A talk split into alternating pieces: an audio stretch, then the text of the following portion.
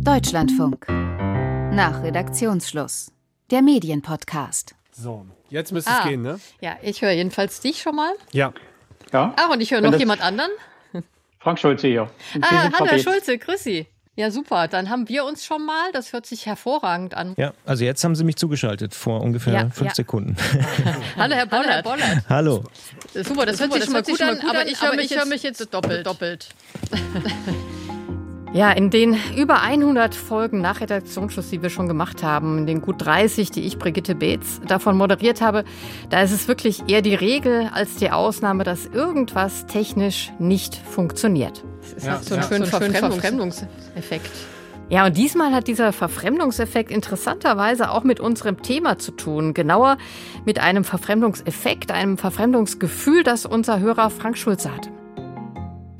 Ja, äh, also mein Name ist Frank Schulze. Ich bin ähm, gebürtiger Dresdner, bin Ingenieur, arbeite in Dresden an der TU in den Ingenieurwissenschaften. Anlass war ein Beitrag in unserer Sendung aus Kultur- und Sozialwissenschaften, immer donnerstags abends, den Frank Schulze gehört hat. Also es war ein Beitrag, da ging es äh, primär um die Reparationsleistungen nach dem Zweiten Weltkrieg äh, und ein Stück weit um das Thema Erinnerungskultur. Deutschland hat in Polen den ersten Vernichtungskrieg des Zweiten Weltkriegs geführt. Die große Bewegung, die man jetzt in Deutschland beobachten kann, ist, dass man sich ja doch ab den 80er Jahren zumindest in Teilen der Gesellschaft darauf verständigt hat, dass eben diese kritische Aufarbeitung und die Auseinandersetzung mit der Vergangenheit eine Voraussetzung dafür ist, dass man als Demokratie insgesamt gut funktionieren kann. Ich hatte, und das hat bei mir, hat mich so ein kleines bisschen getriggert, äh, über den gesamten 15-minütigen Beitrag den Eindruck, das ist eine komplette Perspektive aus westdeutscher Sicht, wie die Verhältnisse und die Abläufe auch in der Nachkriegszeit äh, dargestellt wurden. Also ich habe praktisch den Teil, wie Nachkriegsgeschichte in Ostdeutschland ähm, stattgefunden hat, äh, mit, also wirklich mit keinem Halbsatz erwähnt gefunden. Die Redaktion hat dazu mit Frank Schulze gemailt. Kritik in diesem speziellen Fall ist auf jeden Fall angekommen. Soweit, so gut. Aber was das große Ganze angeht, da bleibt eben auch ganz generell so ein Verfremdungseffekt. Da fallen hier die Ossis hinten runter ne, und äh, fühlen sich irgendwie gar nicht wahrgenommen. Und dann haben wir hier, hören wir ja allenthalben eben diese Diskussion, Medienverdrossenheit bis hin zu solchen Eskapaden wie dann, was weiß ich hier, Lügenpresse, bla bla bla. Äh, ich denke, das wird halt daraus gespeist, äh, wenn Leute sich einfach nicht wahrgenommen fühlen. Die Kolleginnen äh, haben bei uns in der Redaktion also ihren Punkt durchaus verstanden, konnten das eben auch nicht so differenziert darstellen, weil es möglicherweise eben ja auch, auch Zeitprobleme gab, ne? denn so ein Beitrag Mhm. ist ja nicht endlos auszuweiten. Aber es scheint mir eine grundsätzliche Schwierigkeit da zu bestehen, dass ähm, in ja, den Medien im Gesamtdeutschland sozusagen oft die DDR-Vergangenheit ausgeblendet wird. Beobachten Sie das denn auch in anderen Zusammenhängen, in anderen Medien, dass die DDR-Geschichte ausgeblendet wird und sagen wir mal BRD quasi mit Deutschland gleichgesetzt wird? Ähm, da muss ich jetzt ein bisschen vorsichtig sein, weil mein Medienkonsum natürlich auch eine gewisse Struktur hat. Also was Radio anbelangt, äh, bin ich dort, ja, schöne Grüße nach Köln, im Wesentlichen beim DLF unterwegs. Ich habe den Eindruck, und das wäre eigentlich eine Frage, die ich mehr sogar in Ihre Richtung loswerden wollte. Ich habe den Eindruck, dass quasi schon alleine aus der Zusammensetzung der Mannschaft in den Medienhäusern heraus sich eben so eine Schieflage ergibt. Mhm. Ich gebe die Frage vielleicht erstmal weiter, bevor ich die selber ähm, beantworte, nämlich an einen Journalistenkollegen aus Leipzig. Der ist uns jetzt von dort aus zugeschaltet. Das ist Christian Bollert. Herr Bollert, mögen Sie sich auch mal vorstellen, wer Sie sind und was Sie machen? Ja, sehr gern. Schönen guten Tag. Ähm, Ich bin Christian Bollert, sitze in Leipzig und betreibe hier zusammen mit Kolleginnen und Kollegen seit 13 Jahren das deutschlandweite Podcast Radio Detektor FM. Das heißt, wir widmen uns digitalen Audioangeboten und produzieren ganz verschiedene Podcasts hier bei uns. Und außerdem in meiner Freizeit engagiere ich mich seit über drei Jahren in der Initiative Wir sind der Osten, wo wir in einer Initiative, die von Melanie Stein gegründet wurde, vor allen Dingen darauf hinwirken wollen, dass ostdeutsche Perspektiven oder die Perspektiven von Menschen aus den ostdeutschen Ländern, die ja im Übrigen auch ganz unterschiedlich sind. Also Menschen in Mecklenburg-Vorpommern haben sicher einen ganz anderen Hintergrund als Menschen, die beispielsweise jetzt hier in Dresden leben. Ähm, dementsprechend geht es uns darum, sehr viele verschiedene Perspektiven zu zeigen und auch darauf aufmerksam zu machen, ähm, dass es hier ganz, ganz unterschiedliche Geschichtserlebnisse gibt, ganz unterschiedliche Perspektiven gibt, die häufig, und da kann ich dem äh, Hörer eigentlich nur recht geben, tatsächlich in vielen Medien unterrepräsentiert sind. Und wenn ich mir die redaktionelle Zusammensetzung angucke vieler Medienhäuser, dann ist es tatsächlich auch so, dass das nicht unbedingt der wirklichen Bevölkerungsverteilung entspricht. Also das äh, sehen wir in vielen Redaktionen eben nicht, dass Ostdeutsche dort so repräsentiert sind, wie sie jetzt rein bevölkerungsmäßig repräsentiert sein müssten. Das geht ja vielen sozialen Gruppen so und äh, auch Ostdeutsche sind da nicht repräsentiert. Und das sieht man auch an einem anderen Fakt, wenn man sich mal anguckt, wo die ganzen Medienhäuser sitzen, dann ist das eben in der Regel Hamburg, Köln, Berlin natürlich so als Ausnahme, aber ansonsten München, Stuttgart, Frankfurt. Also es gibt relativ wenige Medienhäuser, die genuin in ostdeutschen Bundesländern sitzen, die hier gegründet worden sind, vielleicht auch nach den 90ern. Also da gibt es nur ganz, ganz wenige Beispiele. Katapult gibt es zum Beispiel in Greifswald, uns gibt es hier in Leipzig. Aber das sind wirklich Ausnahmen und Leuchttürme, die so in den letzten Jahren dazugekommen sind. Ansonsten sitzen viele Redaktionen eben nicht in Ostdeutschland und haben dementsprechend, glaube ich, naja, zumindest einen schwereren Zugang oft. Mhm. Gleichwohl, äh, ich habe jetzt bei uns im Deutschlandfunk nicht wirklich durchgezählt. Wir haben natürlich auch viele ostdeutsche Kolleginnen und Kollegen, ältere, aber auch viele jüngere. Ist es doch aber eigentlich so, ich meine, wir sind ja jetzt nicht seit gestern erst äh, zusammengewachsen oder mehr oder weniger zusammengebracht worden. Gibt es zu wenig Nachwuchs aus dem Osten? Also selbst wenn die Redaktionen ja im Westen sind, wir haben ja auch viel, sagen wir mal, Völkerwanderung in Anführungszeichen, ähm, ist es doch nicht gleich nachzuvollziehen, nachvollziehen, warum es da immer noch so eine Schieflage gibt. Das stimmt, wenn man so drüber nachdenkt, aber ich kann es ganz konkret aus meinem eigenen Erfahrungsschatz sagen. Ich habe ja hier in Leipzig studiert mit sehr vielen Menschen aus der ganzen Republik und viele meiner Kommilitoninnen und Kommilitonen von damals arbeiten auch heute in zum Beispiel auch beim Deutschlandfunk oder Deutschlandradio, aber auch beim ZDF oder ARD oder sonst wo. Und äh, nicht wenige von denen sagen, und das finde ich eigentlich ganz interessant, dass sie eigentlich erst in Köln zum Ossi geworden sind, weil dort immer alle gesagt haben, ach, du kommst doch daher, erklär mir mal, warum das so ist mit Pegida und das sind auch alles Nazis da und so. Ähm, offensichtlich gibt es da noch einen Nachholbedarf in der innerdeutschen äh, Kommunikation, auch nach über 30 oder 33 Jahren. Denn was ich feststelle ist, wenn man zum Beispiel im Ausland ist, also ich war mal in Niederlanden oder in äh, Großbritannien, dann gibt es da ein viel, viel größeres Interesse. Ich glaube, das ist jetzt so eine persönliche These von mir, dass wir in Deutschland auf beiden Seiten so in den 90ern das Gefühl hatten, okay, jetzt haben wir alles einmal durchdiskutiert. Stasi, äh, Diktatur und wie das so war und Ostprodukte und keine Ahnung. Und jetzt sind wir durch, wir wissen jetzt alles. Und ich glaube, und das finde ich eigentlich ganz erfrischend, und dieser Podcast hier ist ja vielleicht ein ganz gutes Beispiel dafür, dass so in den letzten vier, fünf, sechs, sieben Jahren neues Nachdenken nochmal darüber äh, stattgefunden hat, wie kann man es vielleicht wirklich schaffen, dass äh, verschiedene Perspektiven in den Medien eine Rolle spielen? Und dazu gehört sicher auch die ostdeutsche Perspektive. Denn bisher war es eben lange Zeit so, dass diese Geschichten dann doch aus Hamburg vom Spiegel erzählt worden sind und dann ist ein Reporter losgeschickt worden und sollte dann eben berichten, wie es da ist in der Altmark in Sachsen-Anhalt und der war da vorher noch nie und es ist natürlich was anderes, als wenn er irgendwie, äh, ich spitze jetzt mal zu, zu seinem Segelclub in Hamburg fährt und äh, da eine Reportage macht, wie toll es da irgendwie ist. Mhm. Ja, ich habe ja immer den Eindruck, das ist ja trotzdem so, so Expeditionen äh, in ferne Länder, so, so scheint es mir immer. Und ich habe auch immer den Eindruck, dass, ähm, also ich komme aus Süddeutschland, komme aus Bayern, dass es, sag mal, auch in außerbayerischen, ähm, westdeutschen äh, Redaktionen, dass es da an Neugier teilweise fehlt, wirklich zu wissen, was passiert, äh, zum Beispiel in Bayern. Also man ist da auch, finde ich, manchmal etwas abgestempelt. Ist das auch in Bezug auf ostdeutsche Themen so? Ja, ich glaube also, schon. Also, ja, mhm. Aber bitte. Ähm, ich weiß nicht, also ich, ich würde an der Stelle auch ganz gerne mal reingrätschen.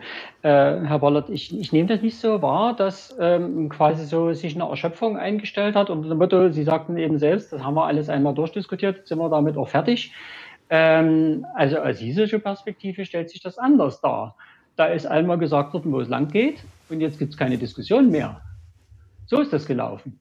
Äh, und äh, wir erleben dann immer mal wieder so, so vollkommen absurde Sachen, äh, dass vollkommen Beispiel neben dem Thema, an dem wir jetzt gerade dran sind, aber äh, es gab im Ostdeutschland in der Organisation des Gesundheitswesens eben diese Polikliniken, wo das, was jetzt als frisch und neu und ganz modern, wir integrieren mehrere Ärzte in einem Haus, als Innovation dargestellt wird, wo man sich als gelernter Ossi einfach nur mit den Schultern zuckt, ja, hatten wir schon, hätten Sie ja mal fragen können. Ne? Äh, und, und das sind solche Sachen, äh, und ich denke, es gibt einen Haufen gesellschaftliche Prozesse, wo man einfach ähm, auch die Gelegenheit verpasst hat, auf ostdeutsche Erfahrungen mal mal zu hören und vielleicht andere alternative Lösungsansätze zu finden. Diese Diskussion hat es nicht gegeben. So nehme ich das aus Ostdeutschland wahr, erstens. Und zweitens, äh, wenn wir jetzt gerade gedanklich in Bayern äh, waren, ähm, ja, was hat sich denn äh, nach der Wende irgendwo in Bayern in einer Kleinstadt äh, wahrnehmbar geändert?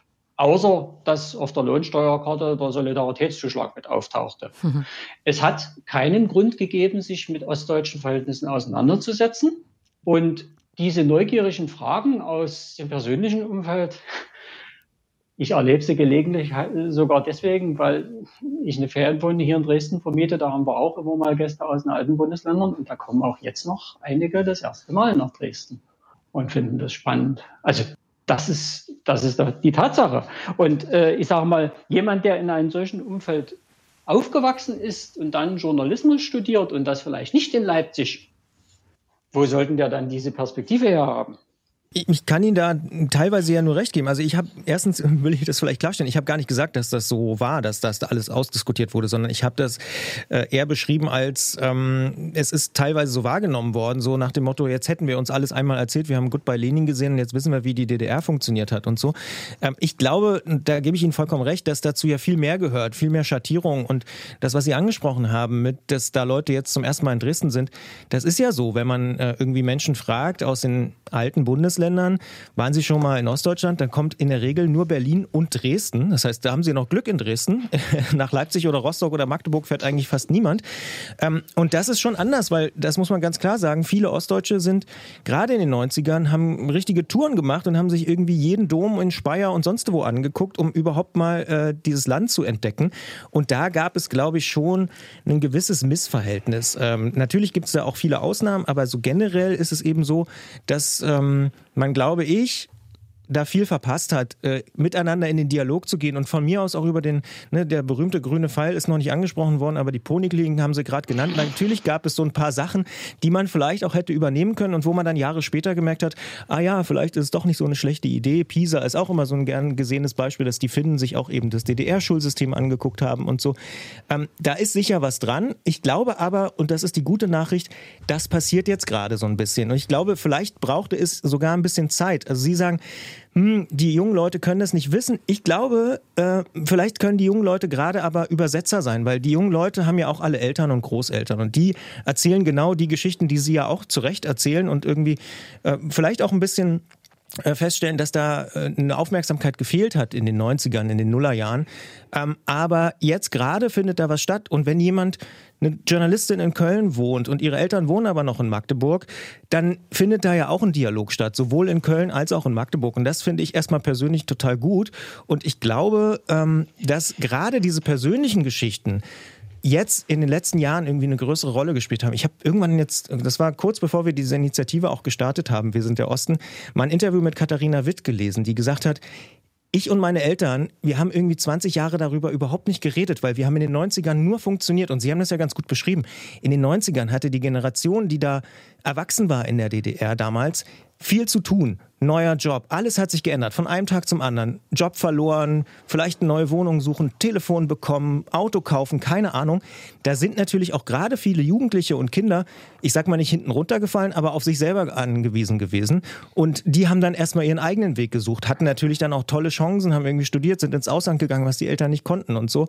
Und darüber jetzt mal zu reden, das brauchte vielleicht auch ein bisschen Zeit. Und ich glaube, wir sind jetzt gerade in so einer Zeit, wo es eben vielleicht mal ein bisschen weg von diesen ganz großen Linien, die auch vollkommen richtig sind. Natürlich war die DDR eine Diktatur, natürlich gab es die Stasi. Aber dass ich heute noch auf Netflix irgendwie so Stasi-Klamauk-Komödien sehe, da muss ich da manchmal wirklich schmunzeln, weil ich so denke, fällt euch denn nichts anderes ein? Ja, da, da ist noch ganz viel Dialog nötig und deswegen ist es ja toll, dass es so einen Podcast wie diesen hier gibt.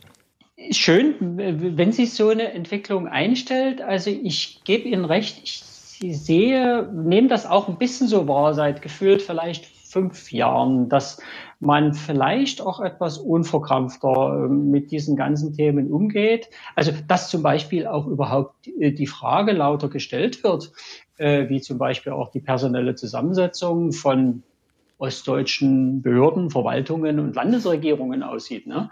Aber andererseits muss man natürlich auch sagen, da müssen wir jetzt schon richtig Gas geben. Ich hatte gerade gestern äh, ein Gespräch mit einem Lehrer, der allerdings ein kleines bisschen jünger ist als ich, äh, und habe gesagt, ich bin ziemlich hilflos. Ich frage regelmäßig so in meinem Freundeskreis einfach mal Leute, sag mal, ähm, ich habe jetzt gerade ähm, zwei Kinder in der Schule und klar, alle stöhnen, wie viel zu machen ist.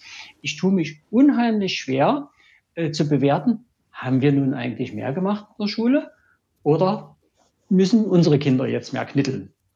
Äh, und diese Frage ist inzwischen ungeheuer schwer zu beantworten, weil wenn Sie sich die Zeiträume angucken, gibt es praktisch nur noch wenige sehr alte Lehrer, die ihren Berufsweg äh, zur DDR-Zeit begonnen haben und daher tatsächlich ähm, äh, beide Bildungssysteme aus eigenem Erleben und selbst aus der Lehrerperspektive und nicht eben, damals war ich Schüler, ich erinnere mich so grob und heute bin ich Lehrer, naja, ein bisschen anders sieht's aus, ne? diese Fragen überhaupt beantworten können. Ne?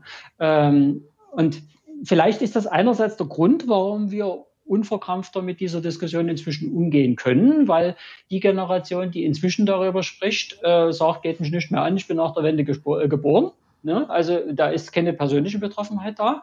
Aber andererseits wird es knapp, weil äh, die Erfahrungsträger, also die sterben noch nicht weg, aber die sind äh, langsam in der Generation, dass sie sich aus dem beruflichen, aktiven Leben verabschieden mhm. und vielleicht auch dort noch was bewirken könnten. Ja, und wahrscheinlich muss man ja ähm, trotzdem die DDR-Vergangenheit ja auch weiter berichten auch wenn wir da eine neue Unverkrampftheit meinetwegen haben, aber man muss ja trotzdem auch äh, die Menschen daran erinnern, was damals war, auch um zu verhindern, dass möglicherweise diese Zeiten fälschlicherweise zum Beispiel glorifiziert werden können, oder? Also sehen Sie das auch, Herr Bollert, dass, ähm, dass man trotzdem gucken muss, dass diese Vergangenheit weiter auch medial präsent ist oder überhaupt wieder präsenter wird?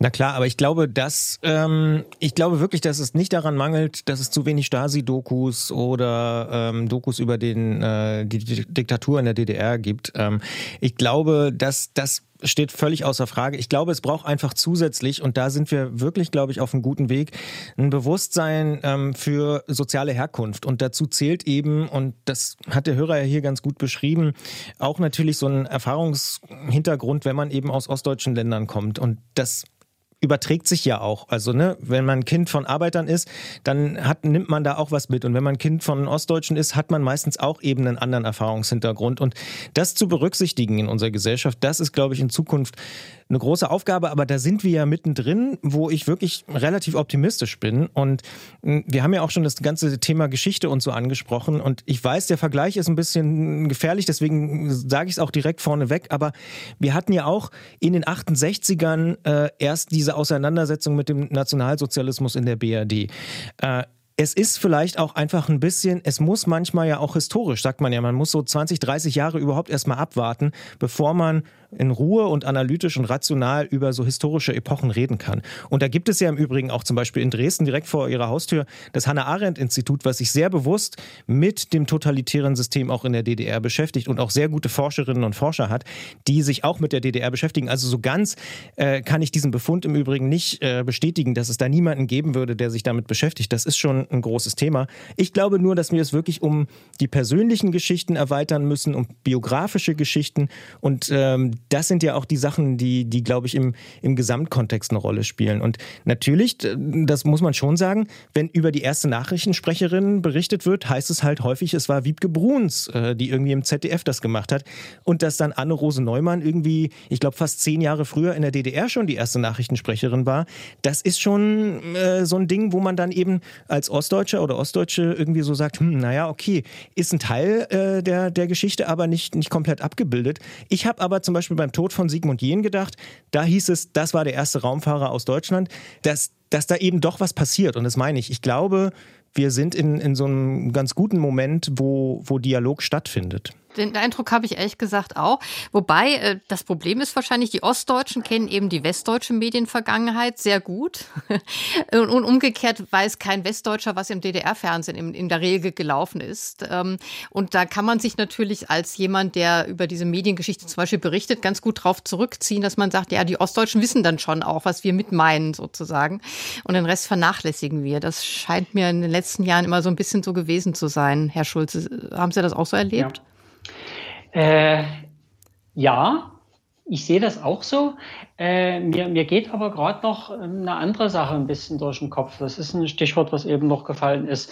Ähm, ja, das ist richtig, dass man vielleicht persönliche Lebensgeschichten auch nochmal mit mehr zum Klang bringt und äh, sowas reflektiert. Und ja, das ist richtig, dass wir Stasi hoch und runter äh, jetzt ausreichend durchdekliniert haben. Aber ich sehe tatsächlich eben auch bis in den Bildungsbereich äh, Sachen, die, die wirklich lebenspraktisch äh, wirken sollten und wo wir da unheimlich viel verpasst haben. Also ich meine, es ist ja irre, dass wir praktisch äh, eine Revolution und das Ende eines totalitären Systems hier in Ostdeutschland live erlebt haben und das ist eigentlich gar nicht so richtig Eingang gefunden hat in die Auseinandersetzung und Diskussion in den Schulen. Meine Erklärung ist immer die, dass natürlich auch ein Geschichtslehrer, der das dann äh, rüberbringen müsste, wenn er selber eine DDR-Vorgeschichte hat, vielleicht seinen Schüler sich erstmal gegenüber rechtfertigen muss, ähm, dass er ja da auch mitgespielt hat. Und deswegen ist dieses Thema einfach von dem Personal, was da war, gar nicht gerne angesprochen worden.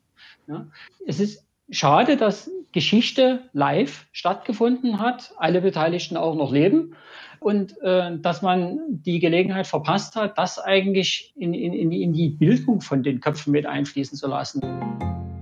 Was Medienkonsum anbelangt, ähm, ja, auch eine spitze These, aber ich muss gestehen, also es hat ja jetzt zwei Phasen gegeben, gerade in den letzten Jahren, wo es in den Medien ganz, ganz heftige Diskussionen gegeben hat. Ähm, das ist einmal äh, alles rund um Corona gewesen und das ist einmal alles rund um, was wir jetzt gerade erleben, um den Ukraine-Konflikt. Und ich äh, sehe dort einen ganz, ganz interessanten Unterschied. In beiden Fällen sind die Diskussionen sehr laut gewesen. Äh, ich ne, selbst nehme Corona als eine riesige Medienkompetenzübung wahr.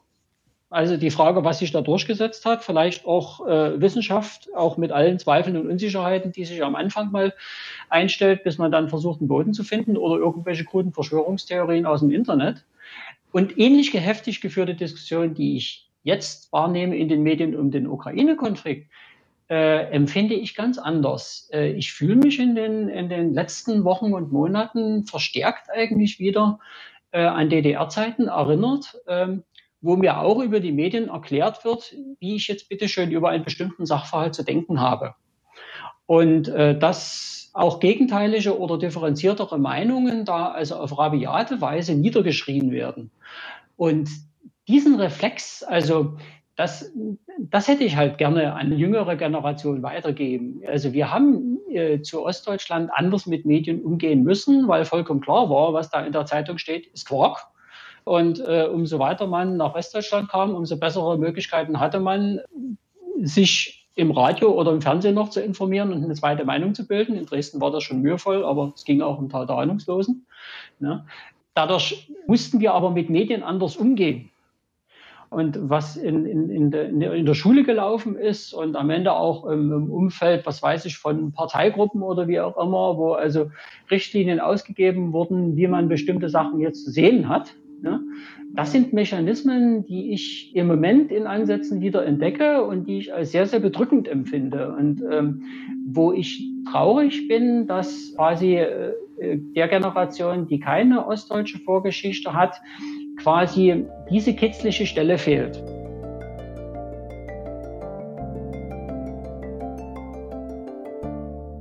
Herr Bollert, mögen Sie kurz darauf antworten? Ja, da würde ich gerne einhaken. Da muss ich nämlich kurz widersprechen, weil ich das natürlich aus eigenem Erleben irgendwie kenne und ich weiß auch, wie, wie Medien arbeiten. Und diesen Vergleich zu ziehen, DDR-Medien und die aktuelle Berichterstattung, das ist einfach dann doch ein bisschen zu unterkomplex, weil äh, die aktuellen Medien eben nicht nach Direktiven der Regierung arbeiten und äh, irgendwie Anweisungen bekommen. Ich habe das auch immer mal wieder, auch im äh, entfernteren Verwandtenkreis diskutiert, ähm, ob wir hier irgendwelche Anweisungen bekommen würden, wenn wir hier Podcasts produzieren und so. Da herrscht teilweise wirklich noch eine falsche Vorstellung, wie Medien funktionieren und wie Medienkompetenz äh, am Ende auch vielleicht aussieht. Ähm, denn das, was da stattfindet, ist überhaupt nicht vergleichbar mit dem, was irgendwie vor 1989 in diesem staatlich gelenkten Mediensystem äh, stattgefunden hat. Dass es natürlich vielleicht äh, Entwicklungen gibt, wo sehr, sehr viele Journalistinnen und Journalisten dann am Ende einer Meinung sind und auch in Meinungsstücken und vielleicht auch meinungsstarken Stücken irgendwie äh, ähnliche Meinungen vertreten. Ähm, das ist, glaube ich, äh, vollkommen klar. Aber ich würde sehr davor warnen, zu sagen, die Wahrheit liegt da irgendwo in der Mitte, weil man zu DDR-Zeiten irgendwie Kennzeichen D geguckt hat und die aktuelle Kamera und sich selber dann rausgesucht rausgesucht hat, was irgendwie stimmen könnte.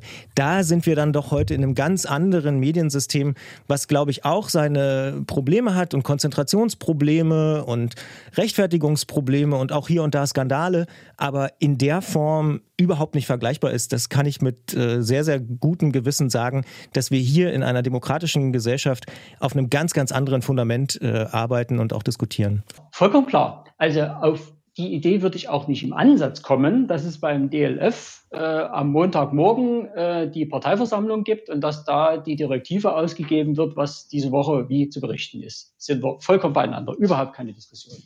Ich finde es faszinierend, dass trotz alledem solche, ich, ich beschreibe es gerne als Synchronisationsmechanismen, dass ich sowas in der Medienlandschaft erlebe, dass trotzdem sich äh, mit einer ungeheuren Geschwindigkeit quasi Meinungsbildung inzwischen abläuft und ähm, Leitmeinungen durchsetzen. Ich sehe das selbst aus eigenem Erleben auch im, im, im Wissenschaftsbetrieb, äh, dass teilweise absurde Trends, die also wirklich auch, auch Argumentationslinien und, und, und Lösungsansätze, die eigentlich schon dem ganz gesunden Menschenverstand einer Plausibilitätsprüfung nicht standhalten, dann wirklich äh, über, über Jahre durchsetzen und erstmal eine ganze Community in eine Richtung marschiert.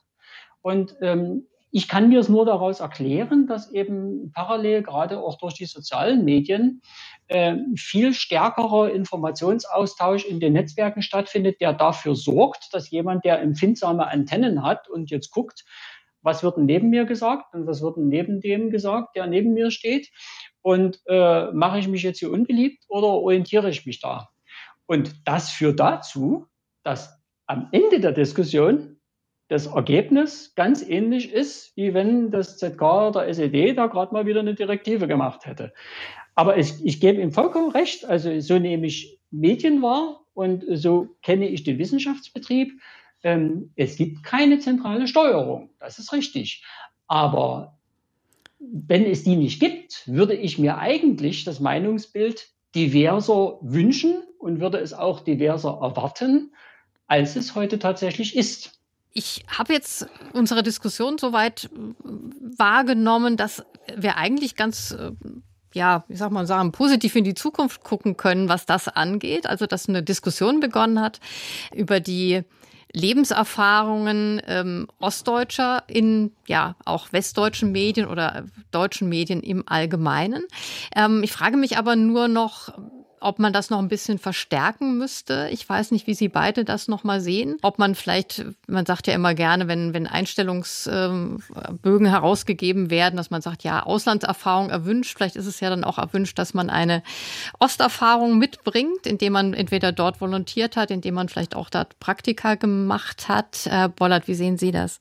Ja, also ich glaube schon, dass, und das findet ja auch statt. Also ich weiß zum Beispiel auch vom ZDF, dass sie darauf acht geben, äh, dass sie ihre Redaktion da ein bisschen diverser auch in dieser Hinsicht besetzen.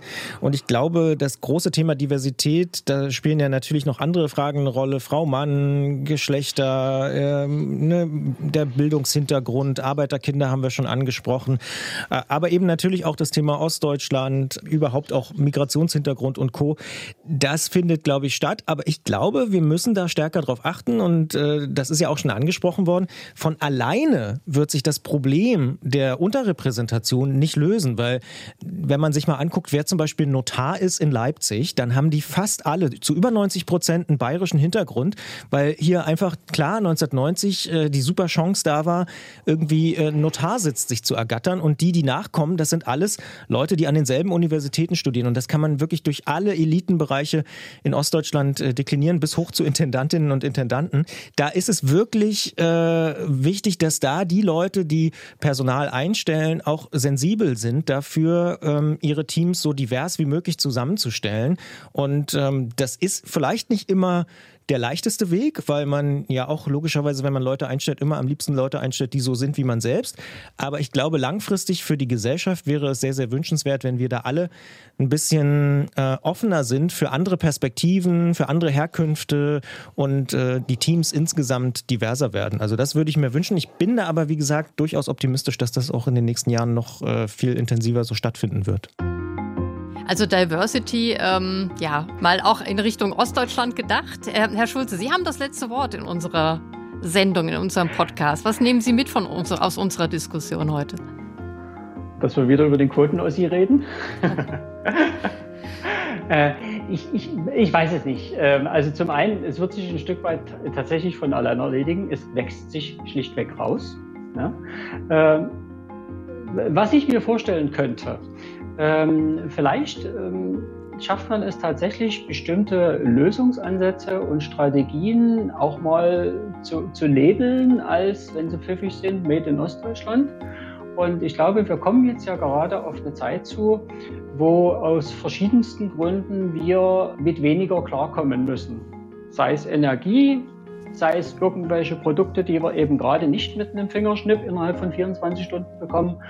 Und vielleicht äh, finden sich, also ich denke, dass auch mancher in Ostdeutschland entspannter auf die Zeit, die, die in den nächsten Jahren vor uns steht, entspannter drauf guckt, weil er weiß, dass er mit weniger klargekommen ist und trotzdem nicht unglücklich war. Ne? Äh, und vielleicht ist das ja tatsächlich eine Zeit, auch ähm, da mal ein bisschen genauer hinzuhören und da vielleicht auch Lösungsansätze abzufischen und zu sagen, guck mal da, geht hoch. Und das war nach Redaktionsschluss heute mit unserem Hörer Frank Schulze und dem Journalisten und Medienunternehmer Christian Bollert.